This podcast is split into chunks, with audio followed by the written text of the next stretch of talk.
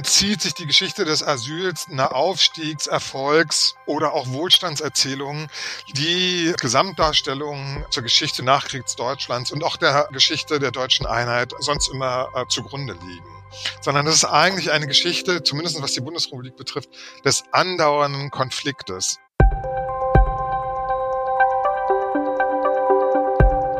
Hallo und herzlich willkommen zu einer neuen Folge von History and Politics, dem Podcast der Körperstiftung zu Geschichte und Politik.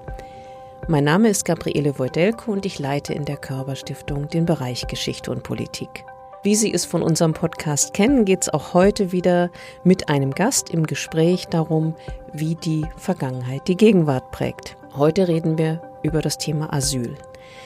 Die Asylpolitik in Deutschland stand immer wieder stark im Fokus in den letzten Jahren. Die Debatten darüber sind aber überhaupt nicht neu. Schon seitdem das Asylrecht in der alten Bundesrepublik und in der DDR als Grundrecht in der Verfassung verankert wurde, gab es politische und gesellschaftliche Diskussionen und Tauziehen darum.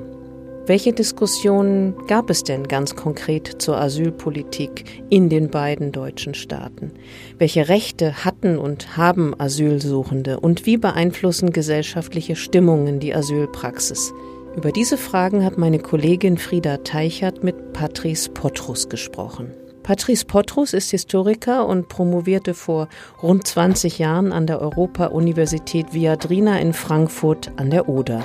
Seine Forschungsschwerpunkte sind Migrations- und Asylgeschichte, DDR-Geschichte und die Veränderung der Erinnerungskultur an die DDR. Er lehrte und arbeitete unter anderem am Zentrum für zeithistorische Forschung in Potsdam, an der Humboldt-Universität zu Berlin und an der Universität Erfurt. Derzeit ist er Gastprofessor am Zentrum für interdisziplinäre Frauen- und Geschlechterforschung der Technischen Universität Berlin. Patrice Potrus hat 2019 sein Buch Umkämpftes Asyl zum Asylrecht seit Ende des Zweiten Weltkriegs in der Bundesrepublik und in der DDR veröffentlicht. Viel Spaß beim Zuhören.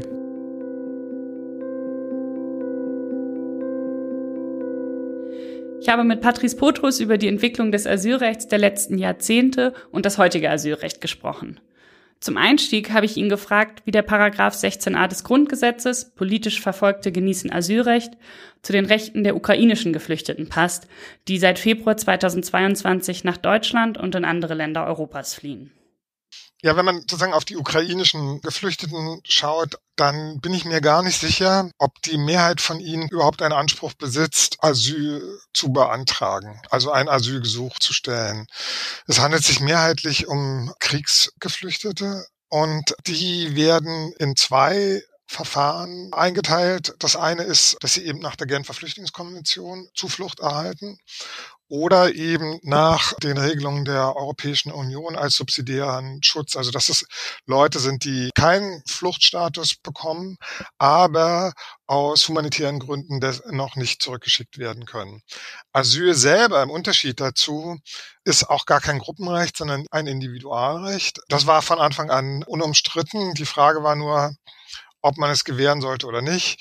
Und dabei geht es, und das, dafür ist die Formulierung im Grundgesetz entscheidend, dass das Individuum politische Verfolgung nachweisen kann.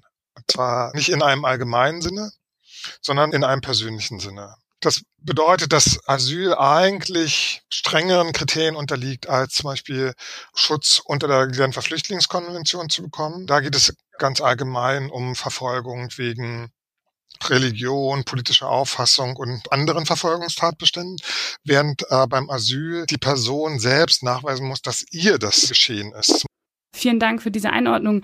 Das bedeutet sozusagen, da ist wahrscheinlich dann auch schon ein bisschen der Unterschied zu Diskussionen, die wir in den letzten Jahren um das Asylrecht teilweise ja auch erlebt haben, wo es dann wahrscheinlich genau um dieses individuelle Asylrecht geht, wo es die Person konkret nachweisen muss, dass sie verfolgt wird. Richtig? Das galt für viele außereuropäische Länder, richtig? Ja, genau. Aber auf der anderen Seite ist es so, dass das Asyl insgesamt eine Besonderheit mit sich bringt, die auch schon im Verfahren Bedeutung hat, nämlich dass die Leute eben nicht abgewiesen werden sollen.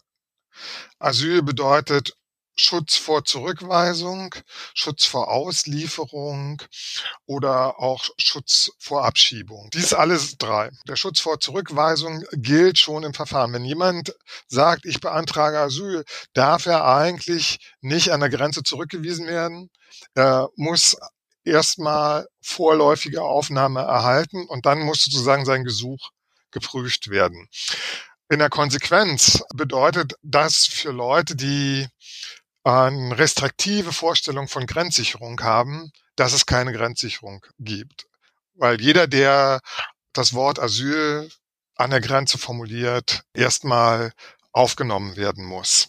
Das ist für die Vertreterin einer restriktiven Migrationspolitik natürlich so eine Art Horrorszenario. Umgekehrt ist es Kern eines humanitären Schutzes für Leute, die tatsächlich Verfolgung erlitten haben. Okay. Vielleicht gucken wir dann, wenn wir weiter zurückgucken, weil ich auch ein bisschen verstehen möchte, wie ist das heutige Asylrecht entstanden, wie wird es angewandt und welche Linien gibt es vielleicht auch aus historischen Situationen, die sich bis heute zeigen.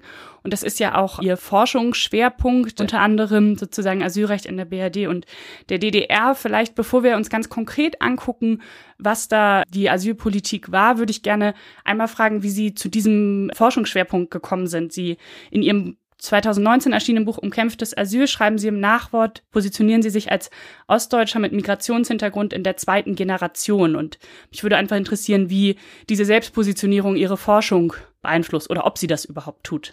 Ich denke, das tut sie schon, aber das ist eher vermittelt als unmittelbar, auch in der Entwicklung. Also zu dem Thema bin ich eigentlich gekommen aus einer Debatte um die Verhältnisse in Ostdeutschland nach der deutschen Einheit und den virulenten Rechtsextremismus äh, oder Rechtsradikalismus und die massive rassistische Gewalt in Ostdeutschland.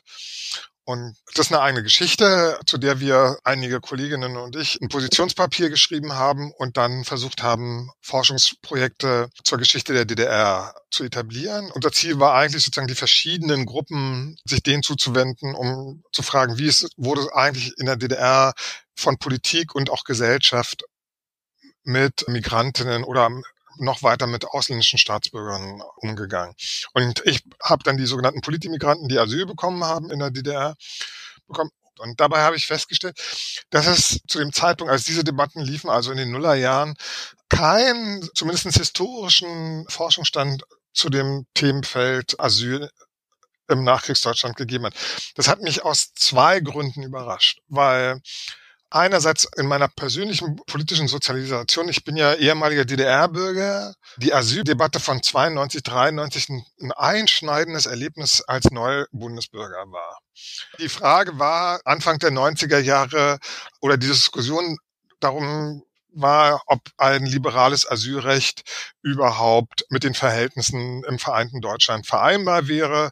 Die einen meinten nein. Und sozusagen die Argumente, die dafür angeführt worden sind, eigentlich alles äh, schon älter, aber es hat eine besondere Brisanz bekommen, weil äh, es so ein Zusammenspiel zwischen äh, rassistischer Gewalt und politischer Debatte gegeben hat, in der die rassistische Gewalt eben nicht pauschal abgelehnt wurde, sondern behauptet wurde, dass äh, man die rassistische Gewalt nur eindämmen könne, indem man die Asylbestimmung im Grundgesetz ändert.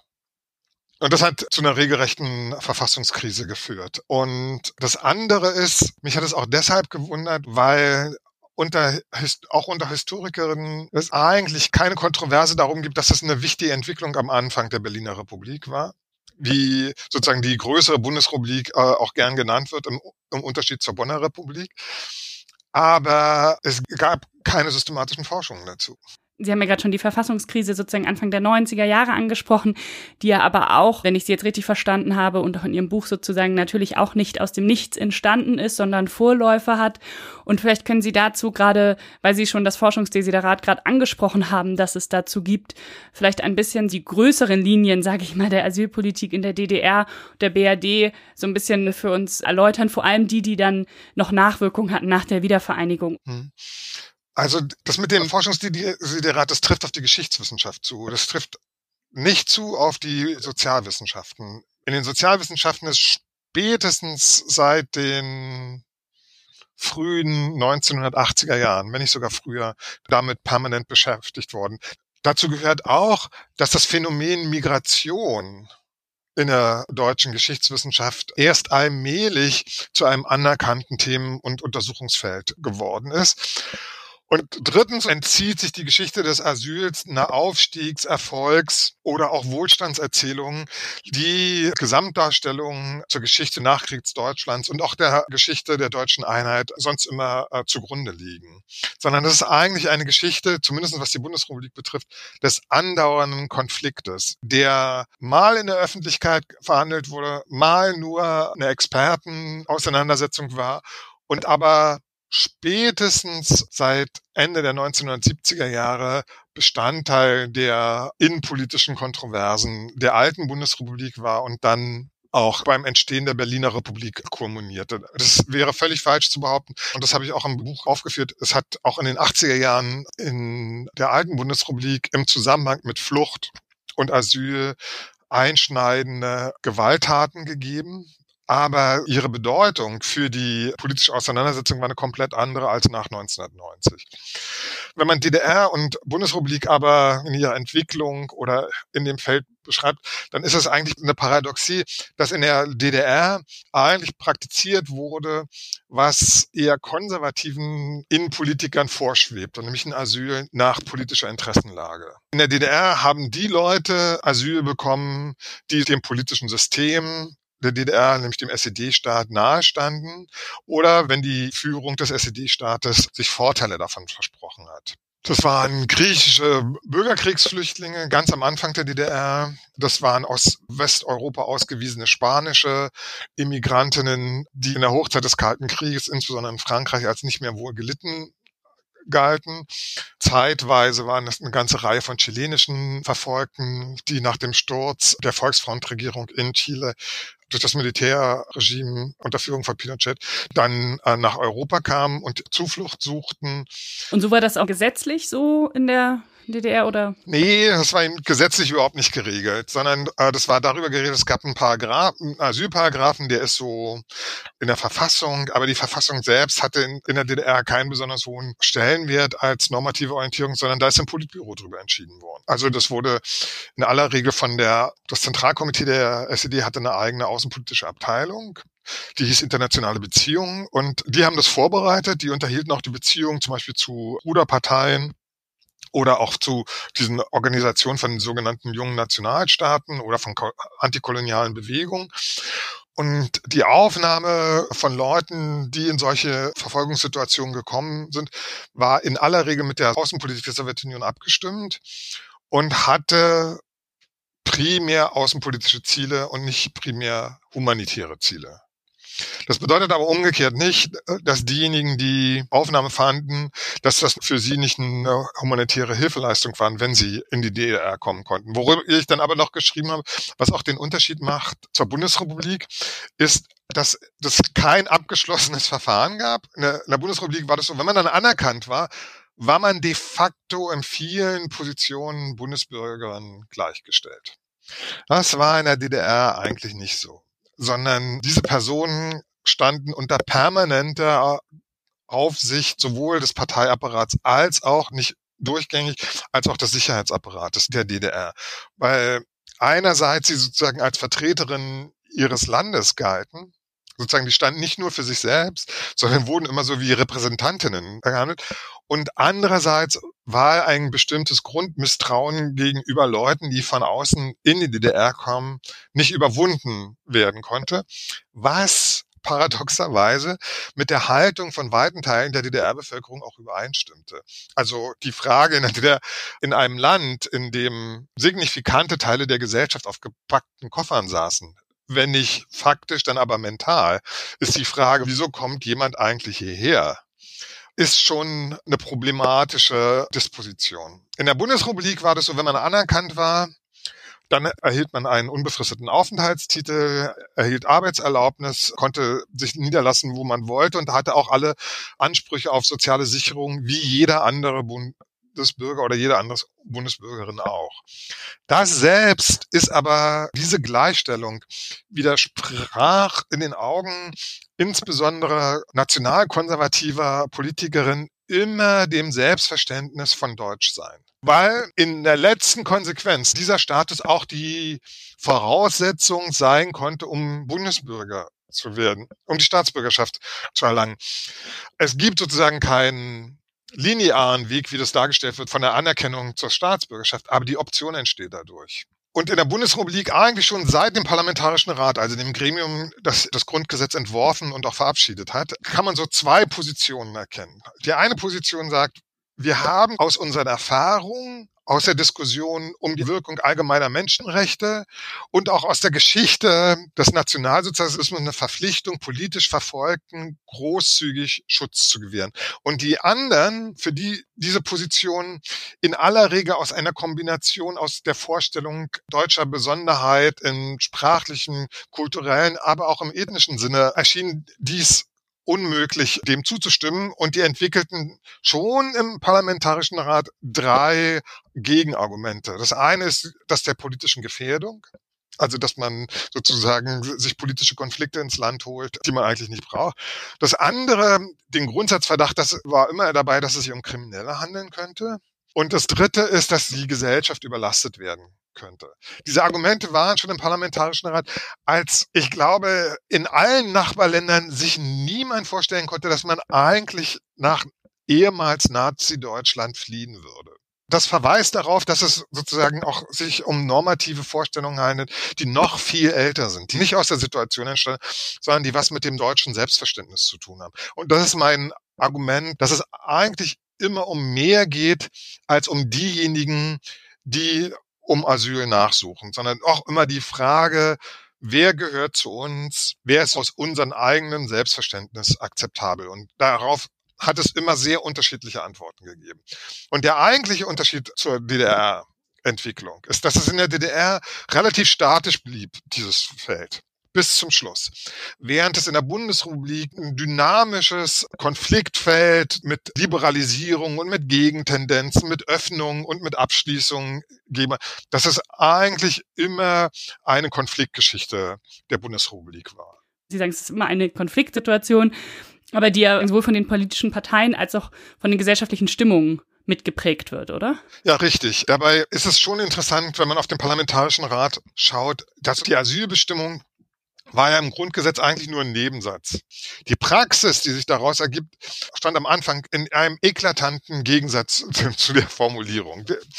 Also es war am Anfang doch, obwohl es sich um geringe Zahlen von Asylsuchenden äh, handelte, lange Verfahren, grundsätzlich immer der Verdacht, dass die Falschen, dass man immer sozusagen einen Betrugsverdacht, keine Generosität, eine starke Abwehrhaltung. Und das hat sich allmählich geändert. Einerseits durch sozusagen Ereignisse, wie zum Beispiel die, was ich schon angesprochen habe, die ungarische Revolution und der sowjetische Einmarsch in Ungarn im Herbst, Winter 1956, aber auch in einer sich langsam innerlich liberalisierenden gesellschaftlichen Atmosphäre. Also dass, dass Stimmen, die an die Bedeutung von Menschenrechten und auch von humanitärer Hilfestellung stärker wurden. Das war am Anfang eine eher linke Position, ist aber interessanterweise insbesondere in den 1980er Jahren durchaus nicht mehr so gewesen. Also Organisationen wie zum Beispiel Pro Asyl, die ganz stark aus kirchlichen, bürgerlichen Kreisen getragen waren, zeigten, dass es eine gesellschaftliche Veränderung gab. Welche Organisationen und dann aber auch dazu führten, dass es äh, entweder zur generellen, aber auch individuellen Aufnahmeentscheidung kam. Das war allerdings von der gesellschaftlichen Atmosphäre stark abhängig. Also es gab sowas wie 2015 als Willkommenskultur genannt wurde, gab es auch schon in den 50er und 60er Jahren. Und dabei muss man sich im Klaren sein, dass gesellschaftliche Stimmungen nicht notwendigerweise immer die Meinung der Bevölkerungsmehrheit wiedergeben, wohl aber die Atmosphäre dominieren können. Und äh, für die Geflüchteten, zum Beispiel aus der Tschechoslowakei, nach dem erneuten sowjetischen Einmarsch im Sommer 1968 in Prag, also mit dem Ende des Prager Frühlings, das führte zu einer großen Sympathiebekundung und die Aufnahme galt sozusagen eben nicht nur juristisch, sondern vor allem auch politisch als legitim. Parallel dazu, sozusagen nur um ein zum Beispiel, in derselben Zeit kommt es in Westafrika, in Nigeria zu einem schwerwiegenden Bürgerkrieg, dem sogenannten Biafra-Krieg.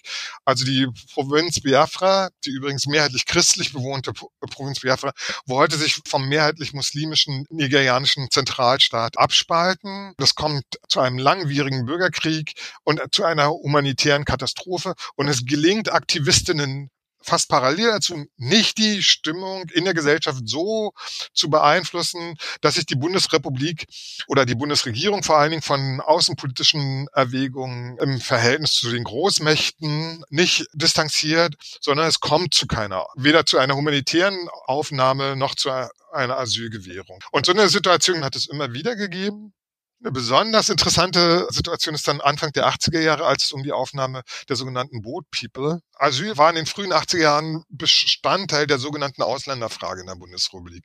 Und wo immer diese Diskussion darum ging, was kann sich das Land leisten.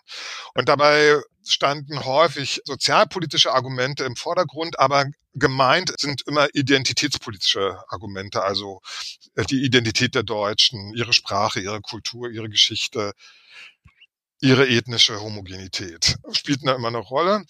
Und nicht zufällig führt das dann auch zu rassistischer Gewalt. Also in Hamburg wurde 1980 ein Flüchtlingsheim angezündet und zwei vietnamesische Geflüchtete verloren dabei ihr Leben. Also diese Konstellation, die wir in die frühen 90er Jahre häufig transportieren, die ist sozusagen aus der Bundesrepublik schon gekommen, aus der alten Bundesrepublik. Die Konflikte und auch die Parteiungen sind schon entstanden und haben dann aber nach der deutschen Einheit eine neue Dimension bekommen. Wie ist das denn mit den politischen Reaktionen? Also in den 80er Jahren kann man eigentlich sagen, dass es einen Konsens gab solchen Anschlägen gegenüber, dass sie außerhalb des politisch Akzeptablen sind. Das ändert sich in den frühen 1990er Jahren. Es beginnt schon äh, mit dem Angriff auf das Heim für Geflüchtete in Hoyerswerda, wo der Rechtsstaat de facto vor einem rassistischen Mob zurückschreckt und das Heim evakuiert wird.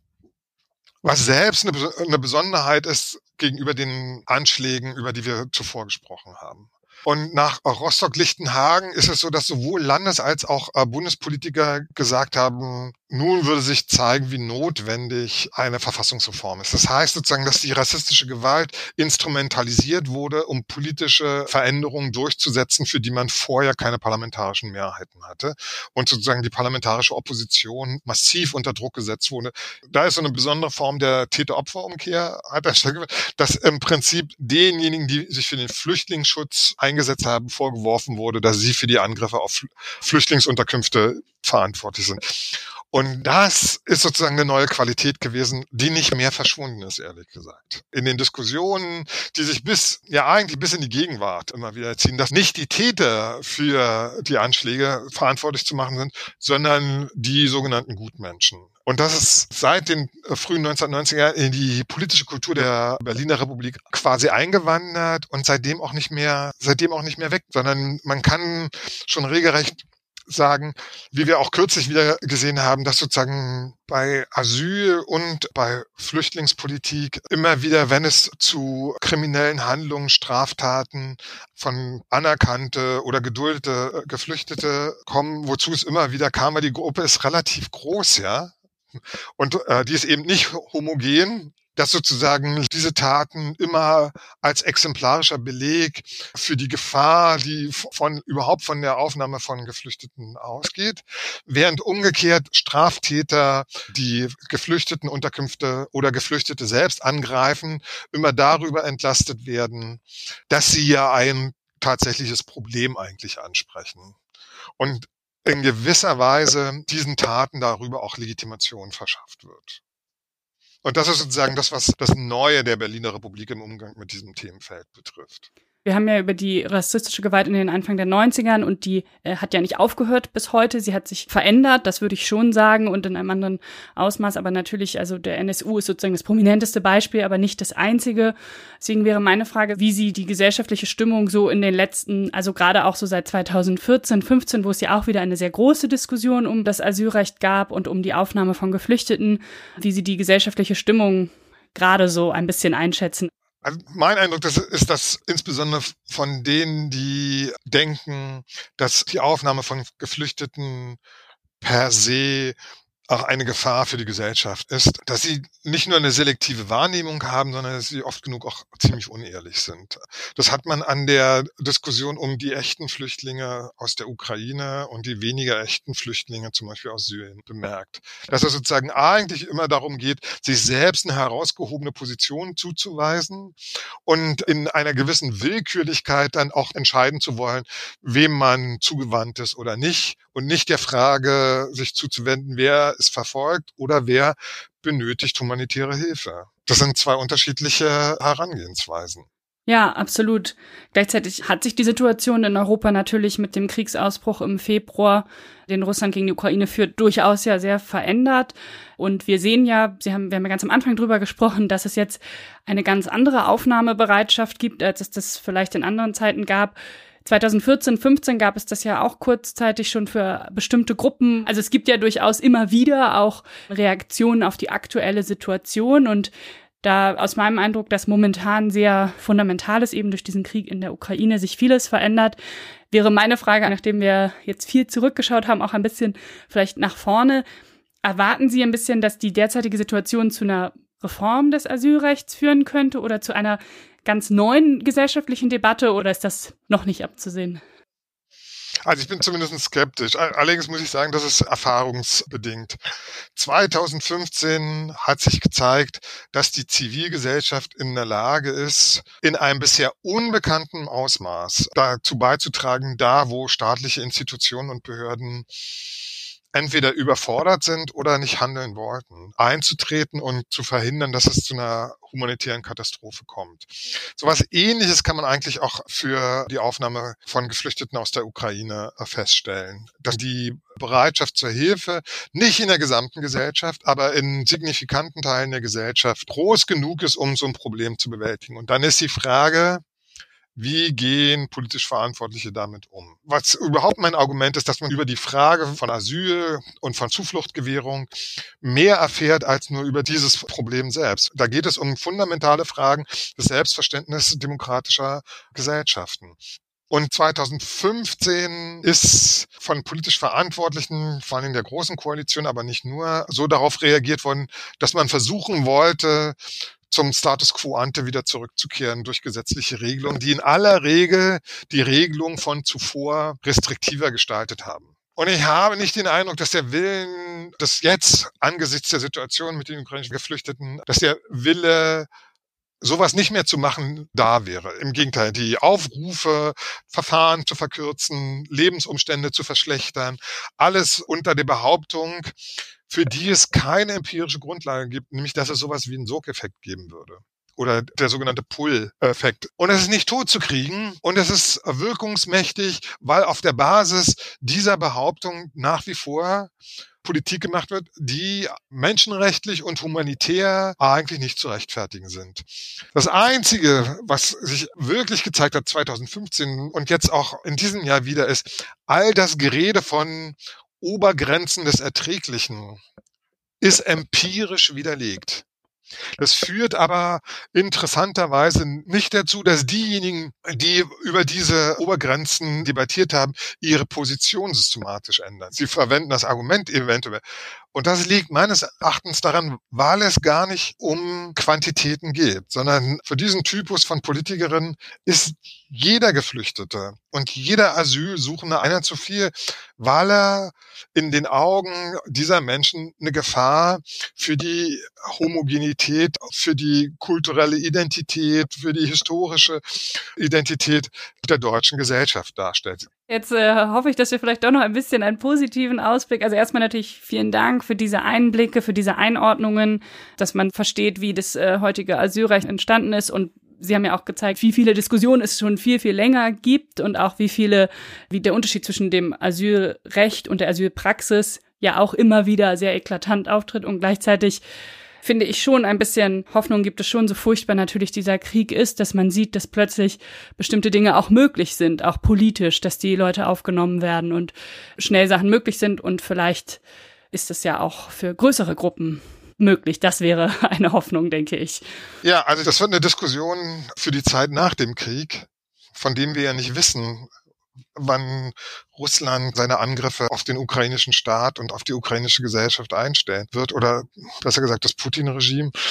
Aber ist natürlich die Frage, was macht man mit den Menschen, die dann vermutlich schon seit Jahren hier leben?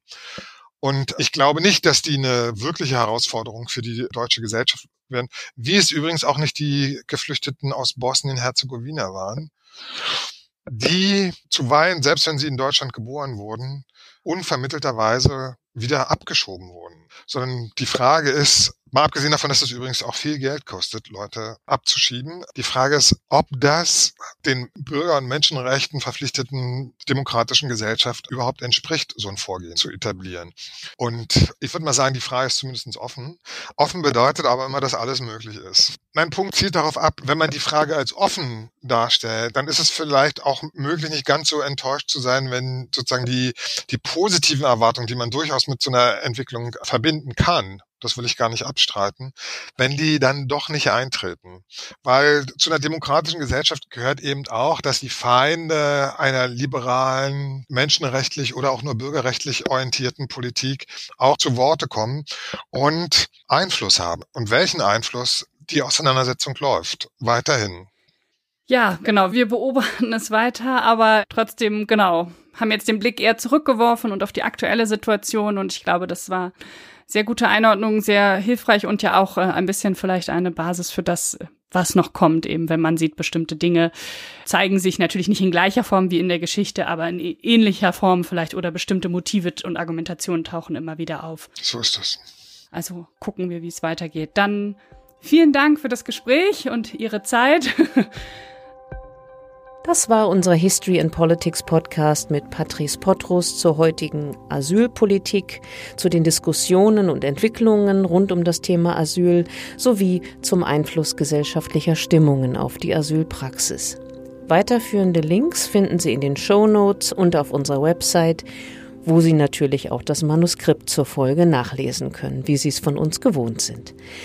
Wenn Sie an Informationen zu den Aktivitäten des Bereichs Geschichte und Politik der Körperstiftung interessiert sind, dann finden Sie diese ebenfalls auf unserer Website. Da gibt es natürlich auch alle weiteren Folgen unseres History and Politics Podcasts. Wenn Sie Fragen oder Anregungen zu unserem Podcast haben, dann schreiben Sie uns gerne eine E-Mail an gp.körber mit oe-stiftung.de. Vielen Dank fürs Zuhören, hoffentlich bis zur nächsten Folge. Machen Sie es gut und bis bald. Tschüss.